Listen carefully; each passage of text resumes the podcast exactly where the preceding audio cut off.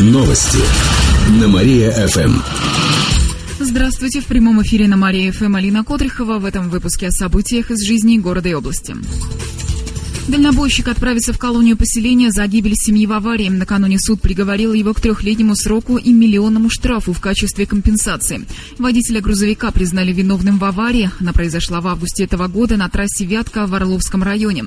В результате ДТП погибли четверо человек. Это была целая семья, в том числе несовершеннолетняя девочка. Мужчина за рулем 50-тонного бульдозера неправильно выбрал скорость на повороте. В результате грузовик перевернулся прямо на иномарку, в которой ехала семья. Кстати, водитель уже привлекался к ответственности за нарушение скорости.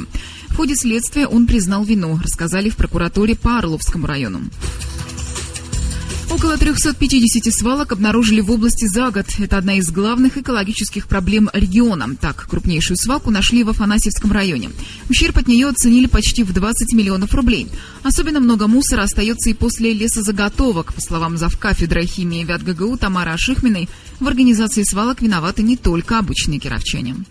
Самое главное, действительно, мелкий бизнес. Сейчас во многих районах это даже скрытый бизнес даже идет. От лесного хозяйства подходов это что-то вообще невероятное. Растет с каждым годом это количество. Мы взяли, например, Орловский район, посмотрели. Вокруг города э, в целом, как в катакомбах, можно сказать, весь город э, окружен вот этими свалками огромными, большущих размеров.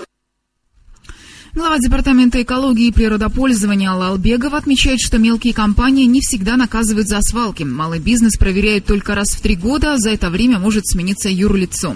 Также по итогам кировские экологи отмечают работу по охране воздуха. По его качеству наша область вторая в Приволжье.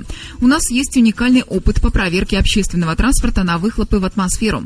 Однако остро стоит проблема особо охраняемых территорий, например, заповедников и заказников. Под них отведено недостаточно площади. В Кировской области они занимают всего около 3,5%, тогда как в Приволжье этот показатель доходит до 7%. Олимпийская выставка спичек откроется в Диораме. На ней покажут коллекцию спичечных коробков с этикетками на спортивную тематику. Выставка откроется в пятницу и будет посвящена грядущей Олимпиаде в Сочи. Все этикетки спичечных коробков произведены в СССР с 1959 года. Тогда в течение 10 дней их выпускали столько же, сколько всех почтовых марок за год. Рисунки на этикетках отражают спортивные успехи страны. Также в Диораме будут представлены фотографии и книги о спорте. Выставка не имеет возрастных ограничений ограничений. Эти и другие новости читайте на нашем сайте mariafm.ru. А у меня на этом все. В студии была Алина Котрихова. Новости на Мария-ФМ.